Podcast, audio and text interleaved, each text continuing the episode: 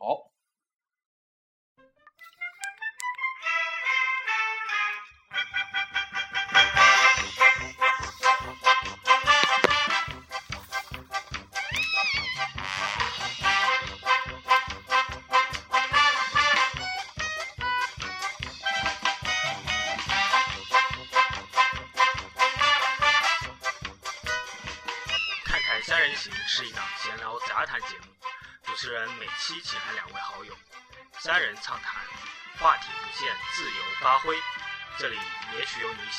嘉宾，也许有你不知道的内容。不同人，不同风景，看台 FM 陪你去发现。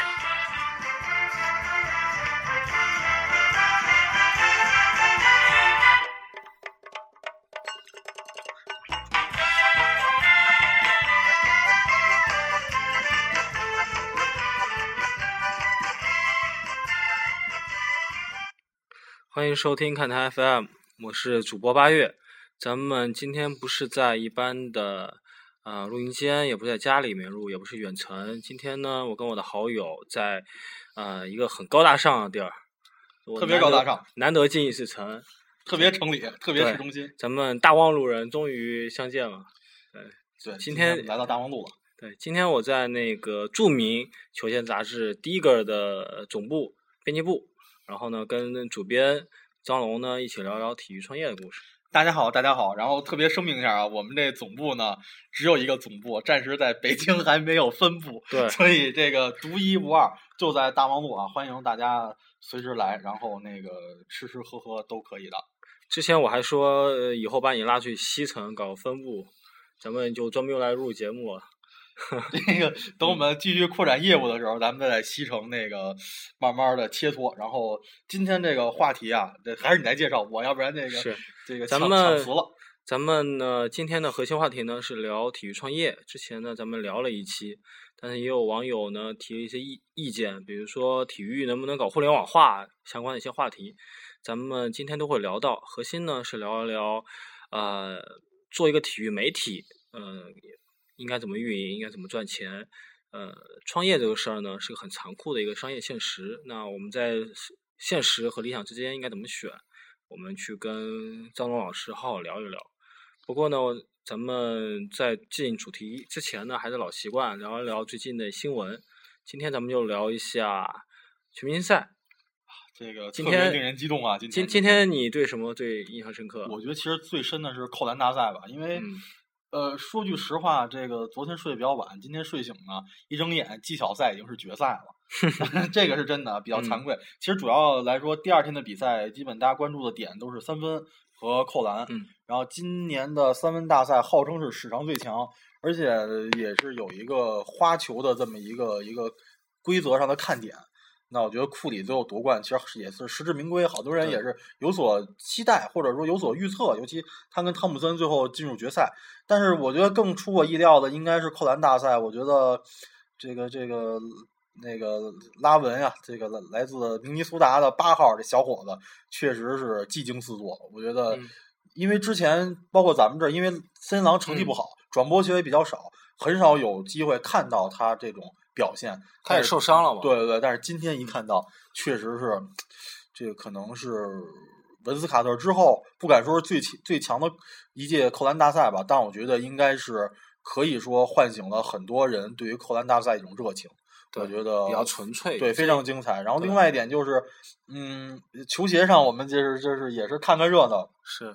呃，拉文在昨天的呃新秀挑战赛的时候穿的是一双呃银色镜面儿的喷，这双鞋现在其实在网上的这个炒炒的价格也挺高的，而且非常的帅，非常嗯漂亮。然后有点儿当年韦伯穿那双镜面达达的感觉。然后嗯今天呢，他是通过一双科比十向自己的偶像科比致敬，他也是成为了继科比之后第二年轻的扣篮王。我觉得这个通过球鞋向偶像致敬，这也是一个很有意思他。今天的扣篮也好像是像什么空中大大灌篮啊，对对对，他今天穿了乔嗯丹在空中大灌篮里的球衣，嗯，然后但是呢，他掏裆的动作呢，其实又是科比的那，对对，跟科比有很多联系，包括他自己也说他自己的偶像是科比，所以说他现在也成为第二年轻的扣篮王。对对对，嗯第一是科比，我觉得是会非常有话题的，而且更让人嗯期待的是，今天拉文在结束之后就说：“我还有很多动作没用，咱嗯们明年还能继续玩儿。”因为之前看他训练片段，有一个弓着背的一个罚球线起跳，呃，太令人震惊了。我觉得是拉文今天。都没有，今天唯一的遗憾就是没有对手。对，我觉得奥嗯拉迪波可能换到前几年是一个很不错的扣篮选手，但是拉嗯文需要一个像秒杀级的，对，需要像当年卡特面对弗朗西斯麦迪这种档次的对手，他才能激发他最大的一个潜力。其实呃，我先说今天的结果吧。今天投篮之星是又波什连续三连庄，又赢了。呃，巨头嘛，波巨头。呃，是因为威尔呃威威尔威尔肯斯最后的一个一个一个一个一个绝杀球，然后呢，呃之后是贝弗利的一个逆袭代替沃尔参加技巧赛，连续三次在投篮这个环节绝杀了对手，充分证明不用不一定非比别人快，但一定要是对手不进球。对，其实我觉得这有可能是莫雷设计的赛制啊，两个人一起打，然后呢互相有干扰，然后最后是要靠三分球来决定谁才是最快的那个。对对对，我觉得这种赛制对于像狼多这种优秀的控卫来说，真是哎呀，没有机会一辈子也没有机会，我觉得太残酷了。贝弗利告诉我们一个故事，这这其实是我今天印象最深的啊，就是他一开始是以塞尔托马斯对吧？最后上篮就是将将的把人家球给拨出来，然后自己进了。之后是布莱恩赖特，连他即便慢了人家两个身位，还是投篮进去了。最后呃呃对，中间是蒂格，蒂格已经在投了三个篮的时候，他还在往回跑。对，感觉像是看 F 一的时候，这个这个排位赛成绩非常靠后，结果前面这哥几个加油的时候油枪都堵了，对，就最后自己慢时候就，悠地最后获得胜利。反正我觉得今今天的比赛，应该说不管最后获胜的是库里这样的明星，嗯还是像贝弗利甚至拉文这种名气不那么大的选手，都是给人留下了很多的谈资。我觉得今年第二天的这种比赛，会成为未来一年甚至说未来很长一段时间内，大家对于全明星赛一个有意思的回忆。库里是以二十七决赛二十七分，然后一个绝对的优势夺冠。最后是拉文，也是一个绝对的优势。只是我比较遗憾的是，他决赛里面表现到一般。对，因为只要他好像扣进就可以赢这种情况，对对他可能也没有激发更多的一个斗志，但是很让人期待，真的是很让人期待。对啊，就像当年的卡特。所以威金斯不参加，我觉得他也是很明智的。对，如果我有一个队友是这样的话，我也不会上场，那简直真是有点班门弄斧的这个这个嫌疑。OK，好，咱们就进入正题呗。呃，之前咱们在录节目之前也聊了很多了，要不咱们说说 Digger 创业的一些故事，说一些小小故事呗，该透露对透露，不透露就算了。今天主要给嗯大家，因为不管是身边的朋友啊，还是 Digger 的读者朋友，呃，都很多人跟我们聊天的时候都说，哎，这个 Digger 是怎么从无到有的呢？怎么嗯好像突然有一天就冒出来了？所以今天呢，跟大家分享一些其中一些呃，就是比较无害的一些 故事，然后那个咱们分享给大家。也也算是给大家想创业的人一个普及，就是咱们创业最重要的是什么？就是要先了解行业，要知道要做什么，有定位，对吧？那我们开始找投资了。投资最关键的是一个什么呢？商业计划书。对然后龙总聊一聊。对对对，就是我们这当年的悲催的商业计划书啊，嗯这个 呃，这怎么写时其实挺有故事，呃，挺有意思的一段故事，因为呃，很多人都知道，嗯第一个我们是隶属于龙七旗下，然后我这一直也非常感谢说龙七能给我嗯们这个机会，能去把这个东西做出来，并且现在呢，呃，不敢说做的多好吧，至少说在业内还是受到读者和品牌的一些认可。是我我觉得这个首先是非呃非常感谢，然后嗯呃要说这事儿怎么开始的呢？其实很多人都会觉得啊，你们想做这东西，然后想有呃这个想引来投资，那你肯定需要一个非常详细的计划书。计划书里面呢，但是但是对需要有一些非嗯常深度的市场的预期啊、一些调查呀，然后你需要可能要做成 PPT，然后可能嗯要当着好几十人，然后去讲述这这是我的故事。这个这个东西我们为什么能成？你为什么要投我们？嗯但是呢，第一个的开始其实并没有这么复杂。甚至说呢是非常的相反的。因为我我自己是做内容、做做编辑出身，然后包括我们一起的创创始的一起的朋友，其实大家也都是做内容出身。嗯那虽然说。呃，我们也知道这种商业计划书大致应该是什么样，然后，但是呢，我们还是本这种非常质朴的原则去做了一个 Word。现在很多人说，哇，你居然去捡漏做一 Word，这么一个比较也而且并不长，在里面内容呢也没有那么多复杂的数据和什么前景的分析，只是说我们想做一个什么样的东西，我们觉得东西能做成，它应该会是什么样的。嗯。呃，其实嗯后来我们把这个计划书的事儿跟朋友一起，有的时候比较关系比较近的朋友一起聊天，然后有一些专专业方面比较资深的朋友说啊，你们计划书其实就是非常非常业余，非常的差，其实做的。嗯，但是呢，最后我们的这个谈谈关于这件事儿交流的时候呢，居然就是靠这份计划书，然后有了一个初期的一个意向。我觉得这这块儿最重要的是，你如何通过一个简单的内容去传达一个诚意。我觉得这是最重要的。就是呃，这是我个人的看法啊。嗯那虽然说呃，计划书这东西其实是一特别严肃的事儿，嗯呃，因为跟钱有关系嘛，肯定很严肃，不是儿戏。呃，你现在上网一查，百度一下计划书怎么写，肯定有书都有。对对对，千万种模板什么的，就是你可能忙活十天半个月的。但是我们觉得最重要的事儿，并不是我们怎么去吹嘘这个东西，而是我们去想清楚自己要做什么。然后其实我觉得就是，呃，要明白这个行业，我到底选的是什么行业，我面向面向的是谁，我到底要怎么做，我可能有这么一个目标。这时候你可能你写计划书就会简单，不是说比如说我我碰运气或我随便去去做一个，所以我才拿到融资的。是核心应该是你懂，对，我觉得应该核心是你嗯懂。就其实咱做一个最简单的一个比喻吧，呃，庸俗点儿的比喻，比如我要开饭馆儿，就是那我可能自己不一定做菜做的多好，但我至少应该我对于饮食、对于美食文化，嗯我有一个最基本的认知，我能吃出来的东西，嗯，它应该是上海菜是什么味儿的，四川菜什么味儿的，我应该有一个最基本的认知。如果你连这些东西都不懂的话，你这饭馆儿怎么开呢？嗯，是？吧？这个同样做，包括我们做 sneaker 媒体或者做体育类的，包括潮流类的媒体，其实也是这个道理。就是你最基础的是你你你自己要去做这个东西，你不能说我只是做这计划书是为了、为了为了来一些钱资金，这个我觉得那你就看的太短了。我觉得应该第一点看的长一些，我们是要把这事儿做成；第二点就是。尽量的去给别人一种你是很真诚的感觉。我觉得嗯，如果我们当时去做一个模板，把这东西搞得很形式化，很或者说很专业的话，可能也就不会再有第一个了。我其实我觉得，就形式化的越就追求形式，可能就是因为你不太了解，因为每个行业可能有每个行业不一样的一个需求，对不一样的一个故事。对对对，因为说句实话，我我们不太知道计划书能怎么写，但是呢。呃，至少我们自己在当时觉得自我们知道怎么把东西做起来，嗯，我觉得这个其实才是最重要的。对包括呃，给你投资的人，或者说是老板也好，怎么也好，呃，那他其实也想知道的是，你能不能把这事儿做成，或者说你们要做的是什么，让我判断嗯能不能把事儿做成。哎，你要不简简单介绍一下你你那两页纸到底说了一些什么大概的一个纲领？这个我得稍微回忆一下啊，这其实当嗯时主要就说了一下，那我们我们第一个的一个啊、其实当时好像还第一个的名字还没有起出来，嗯这第一个名字是后来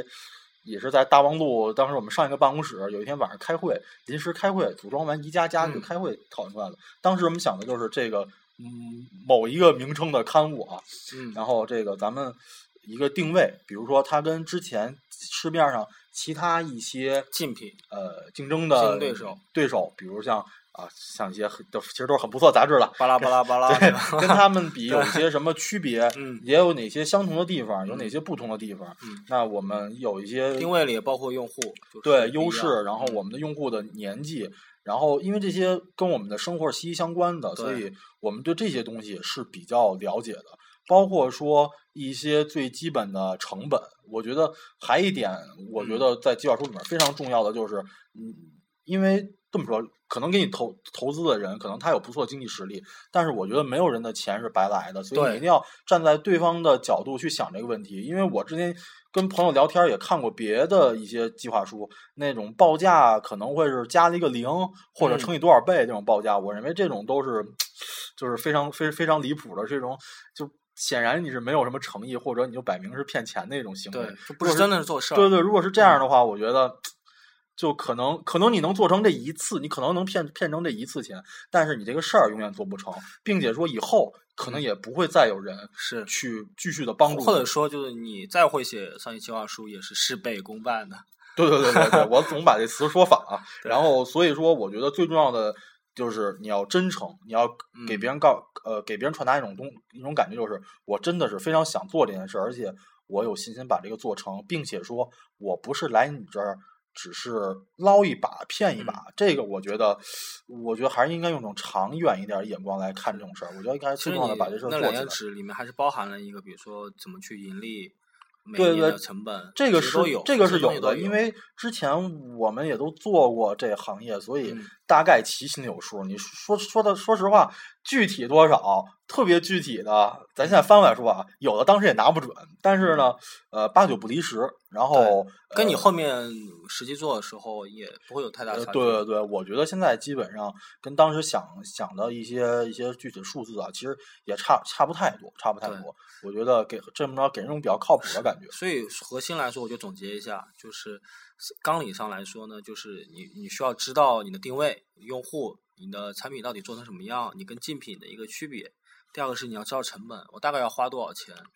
呃，钱的大小呢，其实不是最核心的，核心的是你能把这个事情做成。最后一件事情就是你要清楚我我我未来的一个预期是什么，这个也不是，然后呢拿出诚意。我我我创业是其实是做事要比赚钱当然也重要，但做事是最重要的。我觉得你事儿做成了，呃，只要别发生天灾人祸那种倒霉事件就自然会有钱的。但是嗯如果你一开始只想去赚这个钱，那说难听点儿，这可能就是你赚的最后一笔钱了。就是，呃对，还是应该把事儿做做好。咱们之前那个私底下聊呢，我也我也了解到，就是你也呃算过，比如说我要做个纸媒，大概要花多少钱？那我如果做个网络媒体，大概多少钱？其实我觉得你算的很很精确啊。咱们今天呢，就要不就就体育媒体这个行业，特别是球球球鞋杂志，包包括它这个网络媒体来来来，咱们给所有想创业的人算笔账，然后呢跟他们稍微说一说这个行业到底怎么赚钱。对对对，因为其嗯。实有大大家会之前包括我在赛子做的时候，也有人嗯。会很好奇说，哎，你们这个是靠什么活的呀？或者有人会身边朋友说，哎，那你说我这个做本儿是不是也能传帮兄弟做本杂志啊，也能赚钱呀？然嗯。后今天呢，就跟大家就是在一个无害的层面上稍微聊一聊这些东西，因为有的呢，呃，并不是说这行业有多高深多复杂，其实门槛儿也不高，但是如果你没做过的话，可能有一些东西也不一定特别了解。其实我我这里想说，就是当你要去考虑创业的时候呢，除了金钱的成本，你入行的成本其实也是要考虑的。就像我们第一期时候说过，你要知道自己是不是有具备这个条件做，你你才能去想第二步。嗯，这个想不清楚了，你再写生意计划书也是没有用的。对对对，还是咱刚才说计计划书那个，反正那是一个挺难忘的回忆吧。我觉得也一直非常感谢说大家这个龙七对我们的信任。所以大家不要指望用一个计划书，就像马云说的，我上厕所就就把软银搞定，然后他一定是前期有积累，他有自己看准的一些东西。对对对，这个包括计划书，虽然我们刚聊说我们的计划书写的简直是非常业业余到了极致，嗯但是并不代表我们没有想过这个东西，相反是我们非常非常认真的去想过，就是 Digger 的诞生绝对不是一个儿戏，只是说。呃，我们觉得不应该用简单的一个程序化或者八股文儿似的一个一个书面的东西就把它涵盖了，它更多的是一种交流，嗯。是一种或者说我们解释为缘分，或者说是有时候投资人就是看眼缘，对，或者说大家一起把事儿做好的一个决心。嗯。所以说，我觉得准备是绝对不能少的，你一定要做足功课，嗯。知道我我要做到这个行业，那我要首先要了解这个行业的大概的一个东西，嗯。然后我具体自己去做什么，然后甚至说这这个行业里面职每个职位啊什么的，具体去做的工作，你也应该去会。对，这个要不咱们就具体的以 Digger 所在的这个体育潮流媒体，咱们说一说，呃，都有哪些职位？起步对，应该是这么说。首先，首先呢，我想一下啊，需要有人啊，这个这不不是废话。所谓的人呢，就是说你需要有一些大家能一起做事儿，各司是其职对志同道合又能各司其职、互补的这么一票人。嗯那我们一般来说，咱们就先拿杂志来来举例子吧。嗯其实不管是 Digger 也好，或者之前我在 Size 也好，或者其他啊、一些朋朋友的那个各个媒体朋友们那块儿也好，一开始首先编辑是必不可少的。嗯，这些编辑呢，当然就比如写字啊，文字编辑对文字编辑啊，然后那个弄一些呃整理一些资料啊，这这些的。然后如果有需要的话，那可能会有外面的特约的写手。嗯这些写手呢，那当然不一定非是在公司的这个这个体制内啊，也有可能是以约稿性质来的。但是这种社会上各界能人很多嘛，很多我们身边也有很多并不在行业里面工作，但是对于行业非常了解的这些朋友，那他们有时候会帮我们写一些稿子，其实 对非会会会会会会非常的厉害。然后这样的话呢。像这这些人，那也必不可少。然后嗯编辑呢，除了自己写文字之外，也会要去精编一下写手过来的文字，嗯这是必不可少的。我觉得编辑最重要的其实是一个图文字的一个处理能力。嗯然后第二呢，就是版面意识。说到版面意识呢，就是涉及到另外一个非常核心的这个这个职位，就嗯是美术编辑。嗯美术编辑呢，对，其实就是设计师了。嗯然后呢，他们更多的是一方面，他们对于审美设计，比如说字体啊、图片呀、图文比例啊，嗯有一些自己的一些理解。同时呢，在跟编辑的沟通中，他们会把这个编辑所要传达的思想，包括他们自己在设计方面的一些想法，在版面上呈现出来。这个所以说，这个美术编辑是非常非常非常重要的。这个甚至说呢，因为现在的杂志啊，嗯包括呃网站也好，进入到一个读图的时代，所以甚至说有的时候美美术编辑或者说设计，它会决定很多杂志的风格。那你刚刚说到读图啊，我就发现可能你们最强的一块可能是在在在做图这一块，对，我觉得如果特有的一个编辑形式，对对对，哎呦，这有有有有有熟人来，有熟人来，乱入直播对，有人乱入直播，小龙你好啊，这个咱得吃饭了最近。然后今今儿刚说到哪儿了？对，然后说这个图啊，其实现在很多时候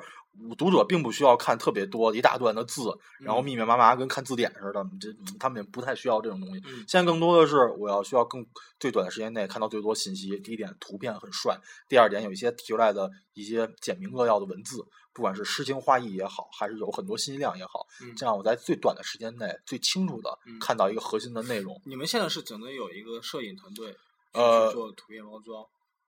现在基本是这样的，比如摄影也是我们非常好的朋友，但是我们嗯现在、现在属于是等于等于怎么说呢？呃，摄影是一方面我们自己可以拍，比如嗯我们的美呃美术编可以拍，编辑自己有一些也掌握一些摄影技嗯巧。另外一些比较高级的图片呢，我有非常好你你们来策划，然后对我们有非常非常好的朋友，然后他专业的摄影师，嗯然后来跟我们一块儿做，然后。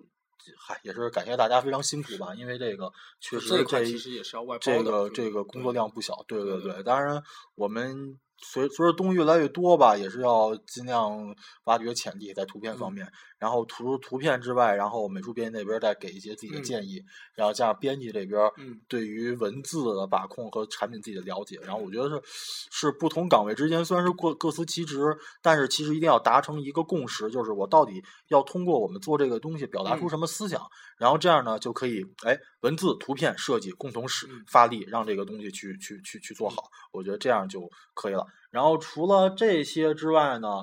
呃，这些内容上基本就是这样了，就是摄影、美术编辑嗯还有编辑，呃，就是文字编辑加上外面的写手，然后。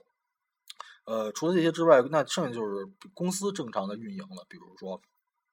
什么人呃内容需要就是人你来你在负责，对对对，其他就是什么人人事这种人事方面的，或者什么财务方面的这些东西呢，就是跟普通的公司啊或者什么单位没有什么嗯区别了，主要还是刚才其实可以咱们聊聊的那部的。合伙人，就是你们俩的一个分工。对对对，我和朋友，我们的好好朋友，然后一起，然后做这个。他主要会做一些尤其偏外联啊，包商括对商务啊，包括呃财务啊方面的一些内容，嗯然后我会偏向于内内容啊，然后整个包括我们杂志的内容，包括呃之后不嗯不卷的将来一些其他平台的内容吧。嗯创业嘛，就最重要的其实是合伙人，谁跟你一起做，大家是不是想在一起的？你扶一下这个啊咱们的 iPad，我老怕我这电脑不不太好使，就我想我想聊一下，就是你跟你的合伙人是怎么走在一起的？就是志同道合呀，嗯好。好，这就是好基友对，好好好基友，好基友好基友一辈子对对对，嗯我觉得这东西，呃，很多人都说是因为很多人都说，那你在一起工作，并不一定要成为好朋友。嗯但是我的看法是，如果你想把这工作做好了、做成了，那你应该最好还是成好嗯朋友，是吧？但是，这那嗯东西咱不能功利考虑，说我是因为要做成事儿才跟你成为好朋友。那这恰恰相反，是因为大家能够成为好朋友有一个基本原则，就是说我们有一个基本的一个价值观，我们对于这个善恶美丑有一嗯个比较有大大方向是是相同的。嗯你在这种基础上，你才能一起做一些事儿。你说，如果说你根本就是这个很多意见不在一起，对对很多看法不一样，那你真正到做事儿的时候，也会有一些对对对有。所以说，大家都觉得，吧比如一起做事儿啊，特别是创业，就像夫夫妻开店一样，两个人一定要在很多事情上是一致的，即便有些意见的不同。对对，我觉得如果当然我们现在的意见都是很相同的，但说句实话，假如真有意见不同的时候，我觉得那也是要就跟球队一样吧，更衣室的问题更衣室解决。嗯对，所以说创业这个是很重要的，你对看看是否有合适的合伙人。而且说句实话，我我我这人就是更更那什么，就是说，那那钱不钱是次要的，我们重要把事儿做成。嗯，那如果在事儿跟人面前，那我宁愿说，我觉得我们还得做兄弟、做朋友。那我宁愿说我在事儿上可以说做出一些让步啊。我觉得很多事儿是有一个分清一个主次吧。最重要的事儿是是什么？我觉得最重要的是还是咱们稍微偏题点儿啊。最嗯重要的是还是生活。我我不嗯能说因为这事儿某一件事儿咱们做的不好，都影响到生活，咱朋友都处不了，嗯这个是不值得的。这基础上最重要的是什么？是把事儿做成了。嗯，其实最不重要的是什么？就是你最后再赚钱。因为如果你前面都水到渠成了，还是那句话，你要不发生特别水逆的事儿，嗯你最后怎么着应该都不会太亏，是吧？就是怎么说呢？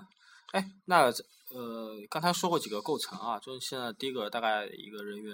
什么一个情况？对，你看我们办公室是吧，也、嗯也挺大的，有十几平米。我描述一下，我现在已经快被鞋子给包围住了。我们真不是十几平十几平米啊，我们真的不是十几平米，我只是来开玩笑，还还挺宽敞的。是，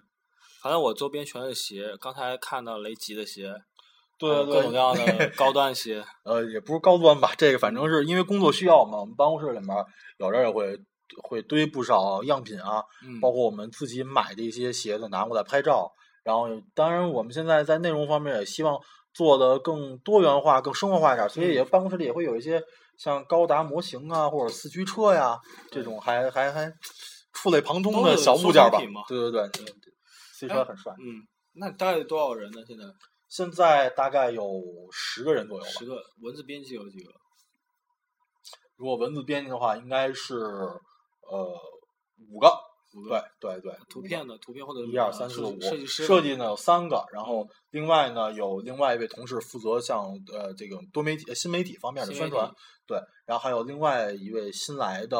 同事，他刚刚过来，然后嗯最近做一些新闻资讯方面的一些工作内容吧。就是就是新媒体。呃，不是，这他是主要负责一些资讯，然后我们资讯五个是做杂志嗯会多一点，然后这儿有一同事是做新媒体，比如微博、微信啊什么的，因为现在微博、微信也挺重要的嘛，嗯是吧？这个咱们也不能太太落后了。所以就是你合伙人一个人可能在兼着商务这一块的事。对对对，所以啊，都大家都都不容易，都很辛苦。然后，嗯所以就是也是就着咱们的节目，感谢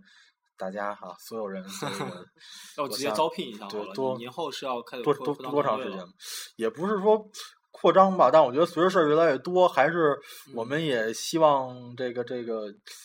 这个这个，但工作越来越忙是好事儿，说明这个在增长嘛。对对，说明在增长。你说这个，如果咱们很惨淡，每天大家在这儿这个呼呼呼一袋烟，啊然后看看报纸，过一天，那得多发愁啊！这日子过的。现在确实前一阵儿前一阵儿比较忙，包括录这期节目，其实我们也是聊了很久才约上这时间，就是因为也是春节假期嘛，大家这个工作的日程都会乱一点儿，然后对而且包括我们在不久的将来的纸质印刷品，也是我们的书。然后还有一些其他的新媒体的平台也会推出，所以最近会比较忙。然后也就是这个也说一下，嗯也希望说特别对我们感兴趣的朋友也可以关注一下我们。对，对就是其实加入一个创业团队也是在创业嘛。对对对，我嗯希望的是这个团队里所有的人不是把这个事儿当做一件我我只是去打工，我只是去干嗯个工作。那虽然说实话，我们并不一定说收入有多高，但是这个嗯是一个自己的事儿。我觉得。呃，人人这一辈子嘛，你你你其实你能赚钱的时间其实挺多的，你能嗯从二十岁赚到你现在都六十五岁退休吧，好像国家政策现在真是好啊，亚克西。然后这个呃，对啊，你有很多的时间可以去从事不同的职业，你可以去满足物质方面需求，但是你真正为了自己的这种这种理想方面，或者说是呃，这个这个怎么说呢？有这种冲劲儿的年纪其实并不多，嗯或者说你有精力和体力去完成这些的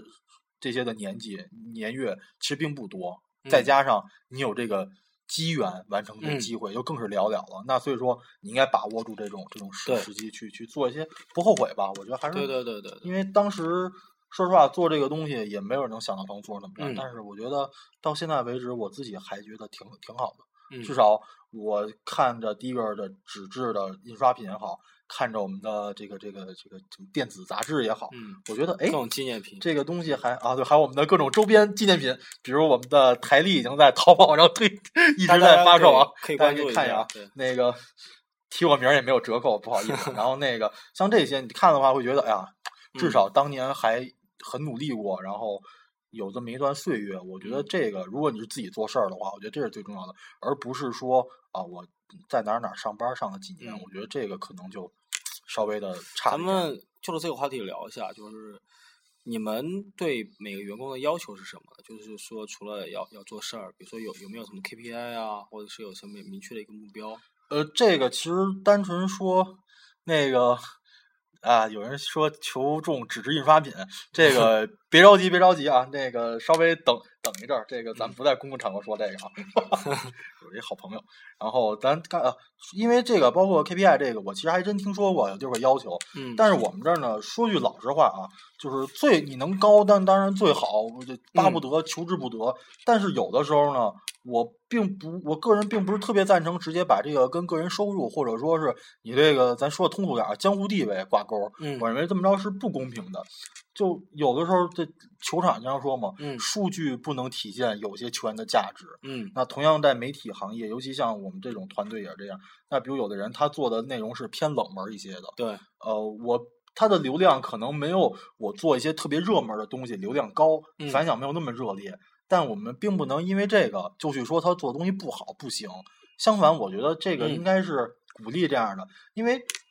你不去多元化的扩展，那你就嗯。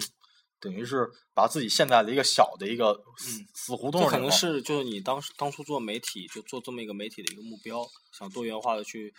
呃海纳百川去。对，我觉得还是应该用一种宽阔宽阔点儿的胸怀去去去 想这事儿吧，因为因为如果你你只是所有人，因为我也经经历过类似的情况嘛，就是你当你所有人都为了去达到一个一个具体的流量，尤其是团队里面每一个个体的话，嗯，会有一些恶意竞争在里面，所以所以你这会影响一个团结，可能会像对不太好会像有一些互联网，虽然说你们现在在做纸媒，但是我觉得你们很像一些互联网公司，就是就宣传一种慢文化、慢成长、慢慢积淀的那种长大的感觉，可能更在乎内容，或者更在乎这样的一个粉丝群，而不嗯是说一个流流量。对，我希望的是，第一个能跟所有这个，不管是新读者还是老读者啊，真是我们有不少老读者，嗯在现实中也成为了我们的好朋友。从嗯第一期或者说还没有的时候就开始，这个只有微博的时候，还没有电子刊物的时候就开始支持我们。包括像和他们一起去成成长，我觉得嗯这个感觉是挺好的。就是我希望的是，大家说我可能二十多岁的时候我爱看这个东西，嗯那等大家成长的时候，哎，你会发现这个这个刊物或者说这个这个第一个这个名字，它也在成长，你依然可以在这里面去找到你喜欢的东西。我觉得这个就哎，可能是挺有意思的。嗯，当然我我们也不排斥新读者，我们也会去做一些啊、来满足不同需求嗯的一个、一个一个平台吧。所以现在 Digger 已经不是当初的纸媒了，它肯定是一个全平台的一个媒体。对对对，因为现在来说的话，其实我们第一步的时候，最开始做的时候，还是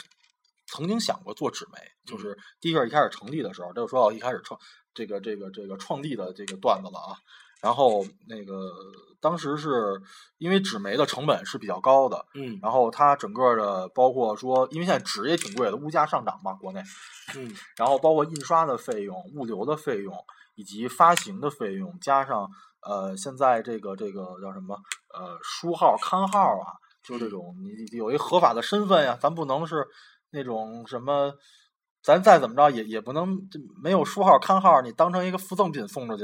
是吧？咱咱得有一正经的身份，所以说这些成本其实都是不低的。嗯所以在当时呢，我们第一年的时候，主要是以一个电子杂志的嗯身份去先赢得大家认可。其实我觉得这个也是一个，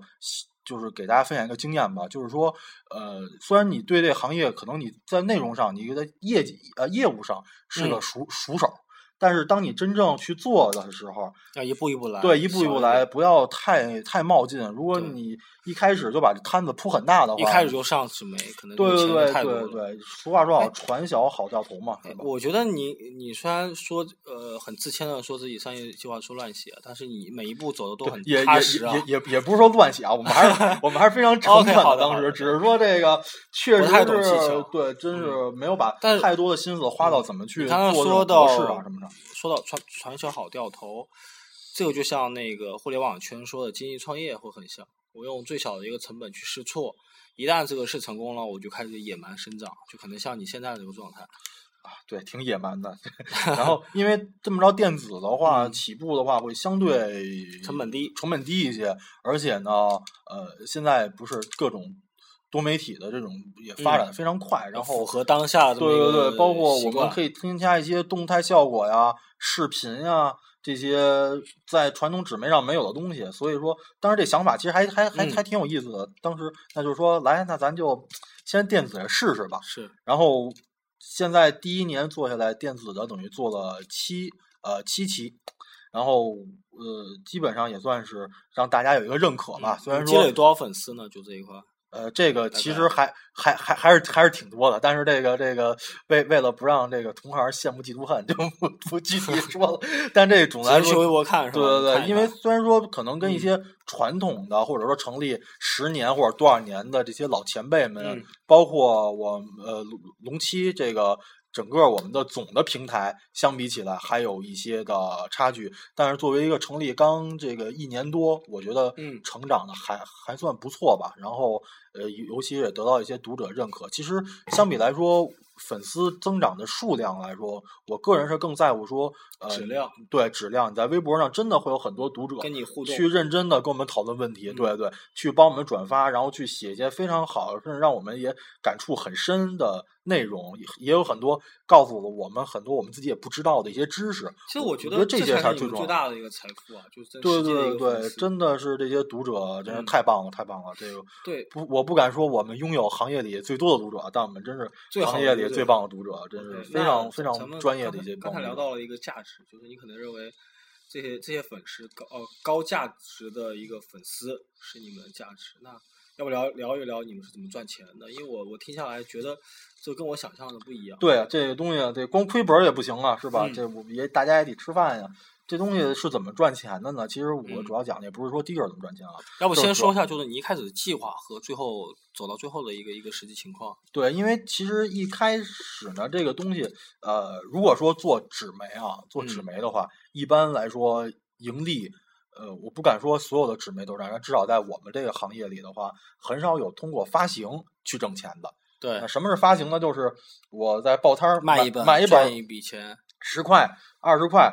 呃什么多少钱，这个钱其实真正的这个利润是非常非常少的。嗯，那它更多的利润呢，是给这个销售者，也就是比如我们的报摊儿，或者说是什么，对，是他们去赚的这个钱，而不是说呃媒体去赚的这个钱。甚至说呢，现在不少的媒体呢，它这个亏本算上印刷呀、这物流啊什么成本的，其实它卖的价格是亏本的。对，因为它有库存嘛。对对对，印五百本只能卖个两百本。而且这行业里面还特别敏感的事儿就是铺摊儿，就是我我得让我这有一覆盖率，就是可能这个城市它并不一定能卖出多少本儿，但是为了我这覆盖率我得在报摊儿摆上一些。这个咱虽然说这个一个报摊儿摆上。呃，两三本杂志没几个钱，但是中国地大物博嘛，而且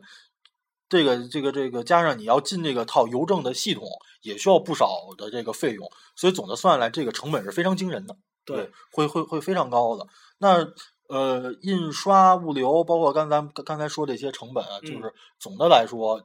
也是导致了现在很多这个传统媒体的一个一个优胜劣汰吧。我觉得应该是应该这可能。现在我觉得没有一个所谓的传统媒体了，哪个渠道便宜，可能就还是会选。微博，其实也也属于媒体。对 啊，然后咱刚说是对，嗯那既然我发行不挣钱，我怎么挣钱呢？那一般来说就只有一条路了，华山一条路，靠广告。嗯，对那靠广告，咱们这应该也是体育媒体或者体育资讯对是现在最赚钱、嗯对对唯一赚钱的一条路。对，或者说咱们嗯再往远点儿看，你看汽车媒体，那我之前就有有有有一个一个想买本汽车杂志，后来走到报摊儿那一看，所有的杂志封面全是路虎神行者二代。我当然也不知道为什么这车快停产了，路虎居然还去投这么多的广告啊！但是可能是清也是库存压力，但是你会发现所有的封面全都是路虎的广告，这就说明他们买下了当月所有汽车媒体的封面。其嗯实，呃，sneaker 也好，或者潮流也好，其实呃，包括一些体育类的媒体也好，其实也都是大同小异的。当你看到一些杂志里面每一个封面都是一样的，那我可以告诉你，这些封面呢就是一个应该说是价格不菲的一个一个广告。对嗯，对，其实我个人来说的话，就是现在来说。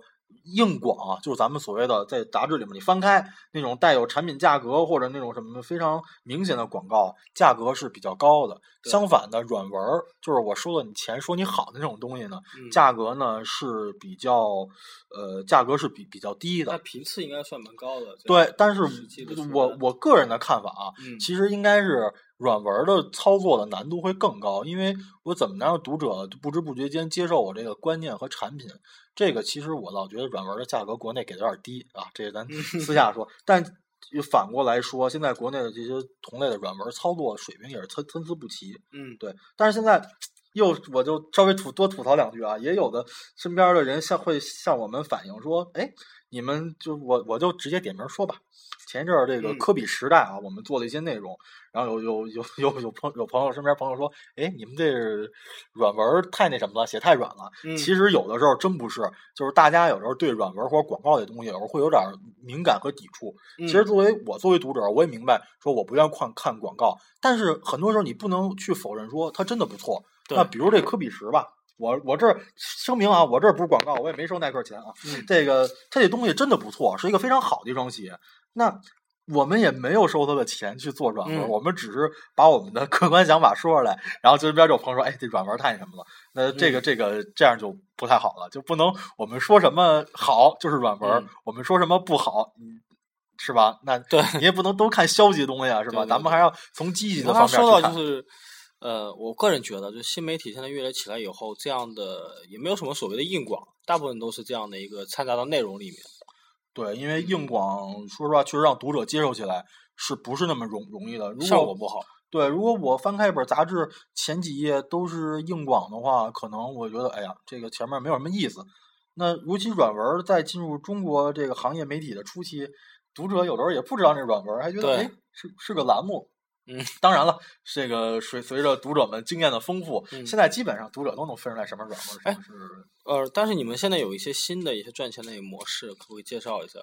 对对对，嗯然后其他的，其实你要真是做类似这种媒体，还有的盈利模式呢，就是和品牌进行合作。嗯。对对对，当然这里面有一些是是是我们的经验，一些是呃其他媒体的经验。嗯。然后我就这儿以一个呃这个客观的角度跟大家稍微聊聊这种简单的列举几个。那你比如。说，那呃，咱们说跟品牌合作，一种是做活动，嗯，不管是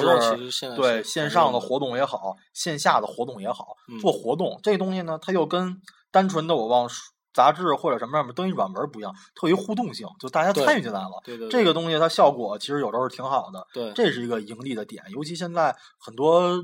呃品牌啊，还挺重视这种，尤其是线上活动这块儿的。呃，然后另外一点呢，就是呃品牌的合作，就是比如一些官方的图片呀，还有官方的一些呃稿子呀，营销的解决方案，对对对，如果你能帮他们在呃一些营销的，不管是方案上，还是一些具体的产出上，嗯达成一些合作的话，哎那这个你们怎么会去也也也能活下来？怎么会想到去去去为他们去做这种官方的这样的一个图片呢？或者是一个球鞋的一个这种展示？呃、因因为因为是这样，如果你这个这个，因为我们之前也做过做过这个这个嗯一些品牌的给过来一些图片，我们做过一些栏目。那如果他们给过来的这图片的质量不高，这东西呢，我又必须得做。嗯，说实话，挺头疼的。从一个内容的角度来说，挺头疼的；从一读者角度来说，也挺头嗯疼的。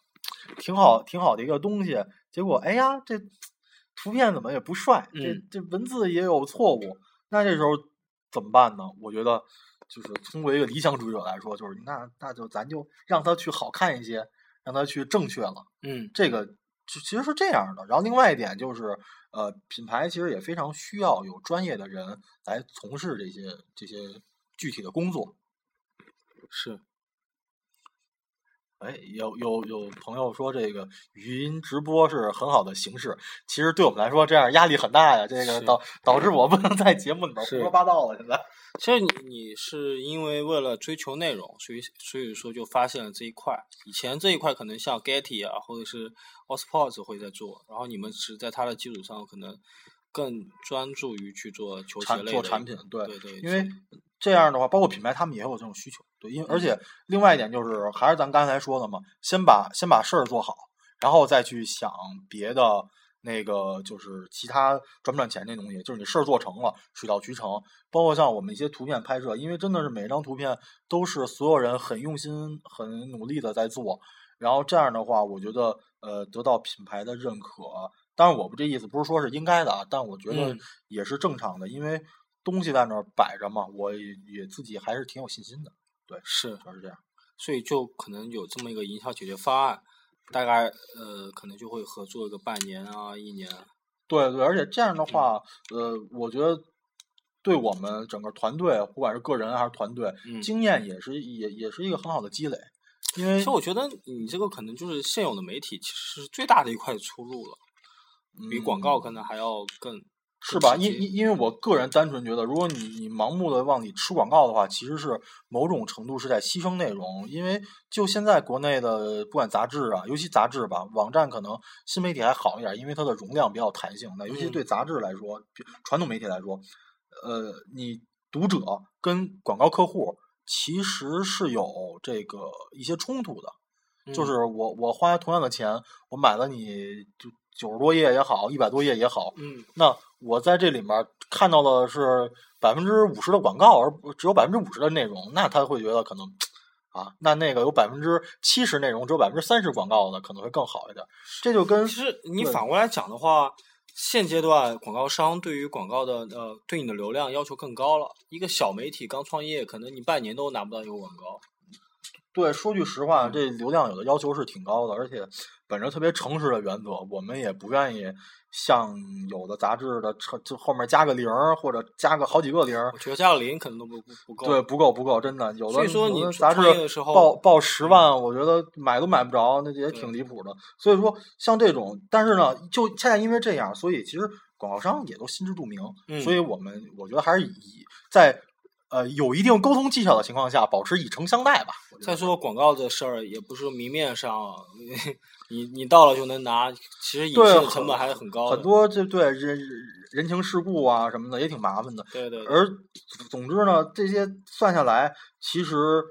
也都是一方面是一个成本的投入，一方面是一个经验的积累。你不要想着一上来，我我刚把东西做起来，我就得拿多少广告，或者我要通过它去去去怎么样，这个东西还是水到渠成，一定要对它保持一个耐心吧。其实实际上就是你把某一方面做到够好了，那你就知道怎么去变现了。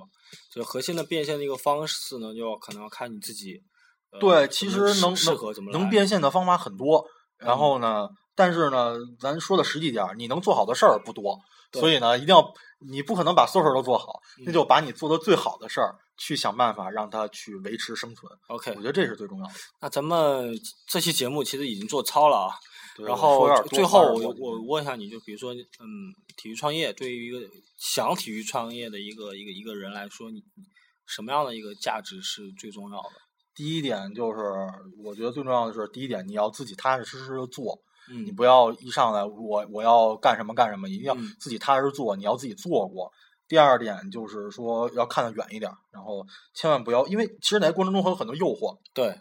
你不要为了一点儿点儿说，我今天想出个名儿，我今天想拿一拿个投拿一点 儿蝇头小利，去去去怎么样？你会因为这错过很多东西，你前面还有很美好的事儿。对然后最后一点就是这个跟对大哥很很重要，就是一定得有一个不管是投资人也好，老大也好，一定得靠谱，就是对这样的是吧？你能找到靠谱的人，是因为你要做靠谱的事儿。对对对，你得让靠谱的人相信你做的事儿也靠谱，这么着就是能靠谱的把这事儿做下去。只要坚持能做下去，我觉得是吧？这个什么成事在天，但是也是人在做天在看，是吧？你把事儿做好了，运气才会来嘛。对对对，都虽然我觉得你这你这事儿挺挺挺有运气的啊。嗨，这个 自古以来一直是运气型选手。是好行，那咱们这一期就结束了。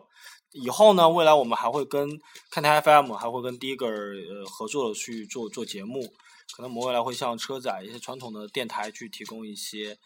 呃内容。对，然后我也会这个呃，在不定期的某期节目里面拉来我们其他的同事，然后跟大家嗯一起聊聊天儿什么的。我觉咱们以后就可能就专门搞一个栏目是 Digger，然后聊一聊球鞋，聊聊潮流。对对对，然后我看一下办公室里面谁比我这个说的再清楚一点儿，比我这个口齿伶俐一点儿，我也要考虑一下这个问题。咱们以后就是、呃我距离下岗越来越近了。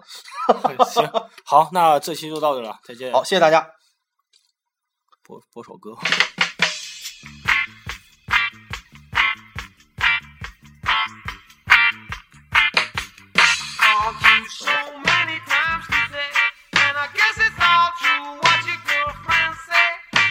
今儿晚上收着呢，今儿晚上收着呢。今天那个有的话题比较敏感，不太敢直接来。其实 啊，今儿加入的话就就比较豁了。就是只能通过这个，你看他们直接在那折这个点。是互动的，所以说是送直播时候就好，这直播前了，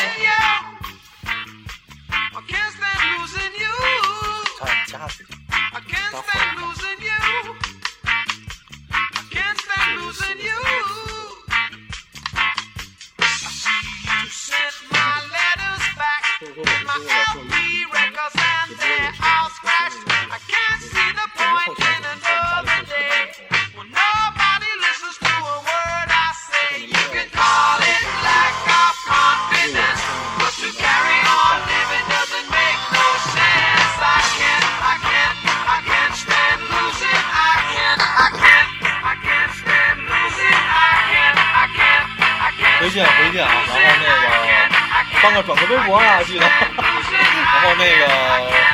说咱哪天吃饭吧，你好啊。